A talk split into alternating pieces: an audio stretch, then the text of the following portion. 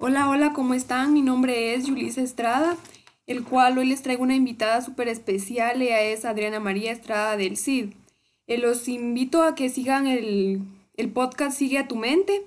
Estamos en el capítulo 1, episodio 2. Hola Adriana, ¿cómo estás? Bien, muchas gracias. Buena tarde y muy contenta de que me estés entrevistando. Muy bien. Vamos a empezar con la entrevista a... Ella es una psicóloga muy reconocida el cual ha ayudado a demasiada gente a poder seguir adelante. Eh, vamos a ver, ¿cuántos años llevas ejerciendo la psicología? Pues cinco años, ya casi llegando a los seis. Ah, ya es bastante tiempo el que, el que llevas. Muy bien. ¿Por qué elegiste esta profesión entre tantas otras? En primer lugar, porque me apasiona esta carrera. Además, porque nos ayuda a entendernos cómo nos comportamos y pensamos las personas. Por eso, la psicología encaja dentro de muchos gremios. Por ejemplo, organizaciones, deporte, educación, etc. La psicología lo es todo, pues la mente es todo en nuestra vida. Todo pasa por nuestro cerebro antes que podamos ser conscientes de ello. Y como lo dije al principio, me apasiona esta carrera y poder ayudar a los demás con algunos problemas que puedan suscitar en lo largo de su vida. Sí, porque si nos damos cuenta es una, una profesión muy bonita, el cual bastantes personas tienen la capacidad de seguir, la verdad. Claro, claro, es de ayudar a las personas en todo momento, tienen muchos problemas y, uno ayuda en, en, un poquito, ¿verdad? En los problemas que ellos tienen día con día. Ah, muy bien. ¿Por qué ¿Qué es lo que te gusta de la psicología? Porque me apasiona la mente humana y analizar los conflictos internos, interpersonales e intergrupales de los seres humanos. Y me considero lo suficientemente fuerte como para escuchar los conflictos ajenos y poder ayudar a resolverlos sin decaer en ningún momento. ¿verdad? Ah, muy bien. ¿Qué importancia le ves a la psicología? La psicología potencia la creatividad por distintos motivos. No solo permite analizar el proceso artístico a nivel profundo, sino que la comprensión de la conducta y el funcionamiento mental de las personas. Es una ayuda muy importante para la creación de obras significativas y con personajes realistas. Ah, muy bien. Esto, ¿cuál de los casos que has tratado te ha parecido el más importante de la superación personal? Ahí está un poco difícil porque para mí todos los casos son importantes, pero el crecimiento personal no es una acción que se logra de un momento a otro, ¿verdad? Sino que más bien es el resultado de un largo proceso que se va manteniendo en el tiempo y que permite que el individuo vaya aumentando continuamente sus conocimientos, sus habilidades, su potencial y su desarrollo emocional. Así es como podemos ver que las personas pueden crecer día con día y no es de un momento a otro, sino que es un largo proceso. Sí, porque cada caso es diferente, o sea, cada eh, persona tiene diferentes motivos por el cual va a un psicólogo, ¿verdad? Efectivamente, es, no son, son, es una variedad, es una infinidad de problemas los que trae y de muchas, muchas personas que vienen y acuden conmigo, ¿verdad? Ah, muy bien. ¿Crees que la gente debería acudir al psicólogo? Ay, claro, definitivamente, porque estamos en el error de que toda la vida escuchamos que solo los locos deben visitar un psicólogo, cuando en realidad no es así. Porque la psicología es efectiva para superar muchos problemas que se representan a lo largo de nuestra vida pese a que existen muchos estudios que avalan la eficacia del tratamiento psicólogo. En muchas ocasiones, la persona que necesita ayuda no es consciente de que tiene el problema o evita afrontar la realidad. Es por eso que muchos debemos visitarlo porque no saben que tienen algún problema. Entonces todas las personas deberían de acudir a un psicólogo, ¿verdad? Definitivamente, porque de alguna u otra manera tienen algún problema o alguna dificultad a lo largo de su vida. Ajá. ¿Qué habilidades tiene para realizar su trabajo? Bueno, aquí está difícil, un poco difícil su pregunta, ya que no puedo decir mis habilidades, pero me considero que tengo autocontrol emocional desde el punto de vista del equilibrio mental del profesional. Es la cualidad más importante del profesional, ya que permite al psicólogo regular sus emociones de manera asertiva mientras sucede la consulta. Además, creo que poseo empatía, apertura mental, introspección, paciencia, integridad y habilidades comunicativas. Son demasiadas cosas las que tiene que tener un psicólogo, ¿verdad? Definitivamente, definitivamente son muchas. Son bastantes. ¿Qué le ha influenciado a estudiar esta carrera? Son muchos motivos.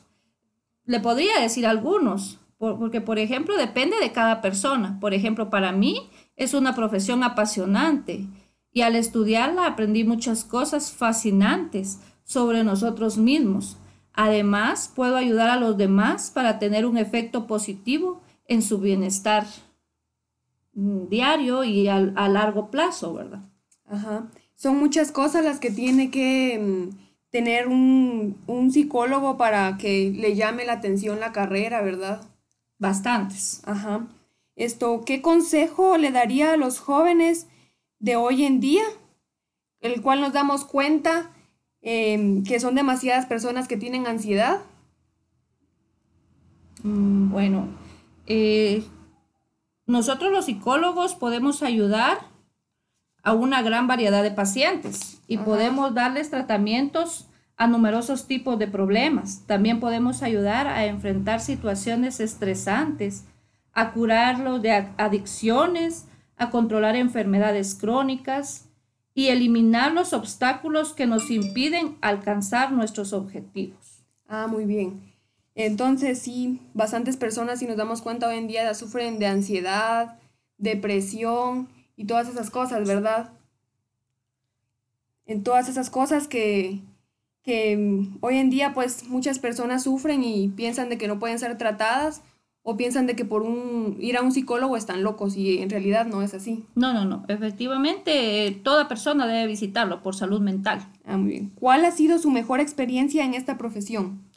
De los errores y de los desaciertos, de las sesiones con mayor o menor fortuna, de los resultados más o menos eficaces. Está claro que muchos pacientes han quedado satisfechos con el asesoramiento el clima de confianza y las estrategias recomendadas para practicar entre sesiones, así como otra serie de elementos que entran en juego en la práctica.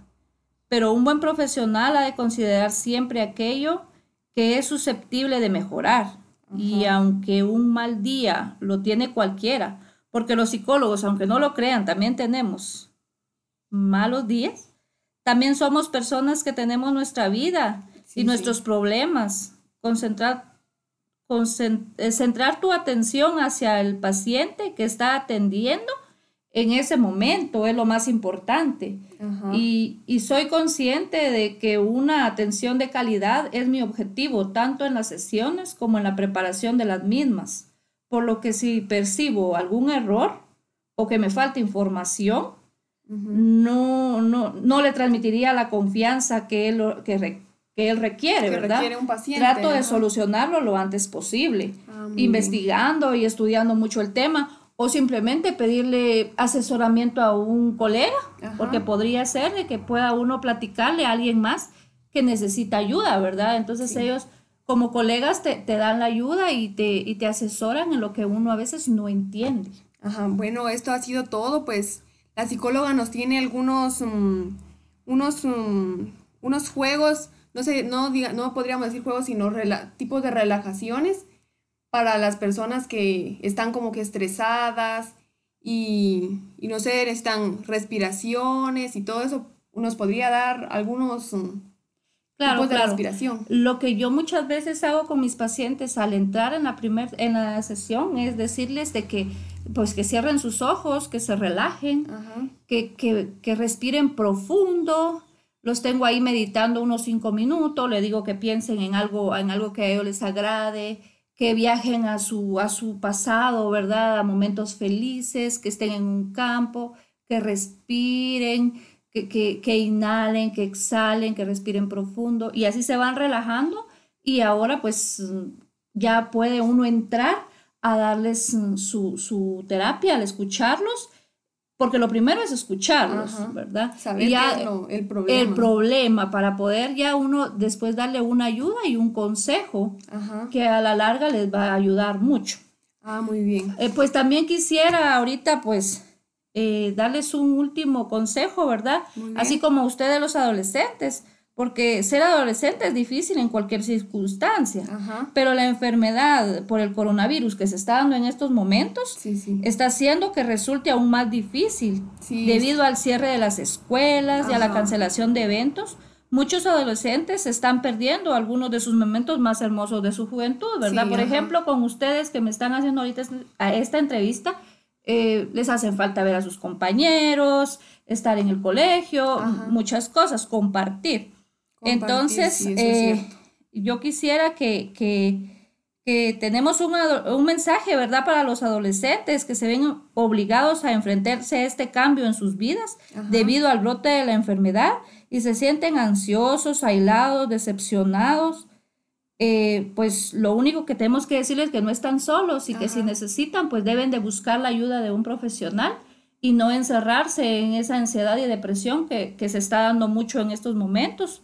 Entonces, eh, sería lo que te podría decir en est- eh, esta entrevista y gracias por, tomarme a, en cuenta. gracias a ustedes porque pues tuvieron un minuto de su tiempo para poder estar con nosotros y así darle toda esta información a las demás personas. Eh, nos vemos en un próximo capítulo.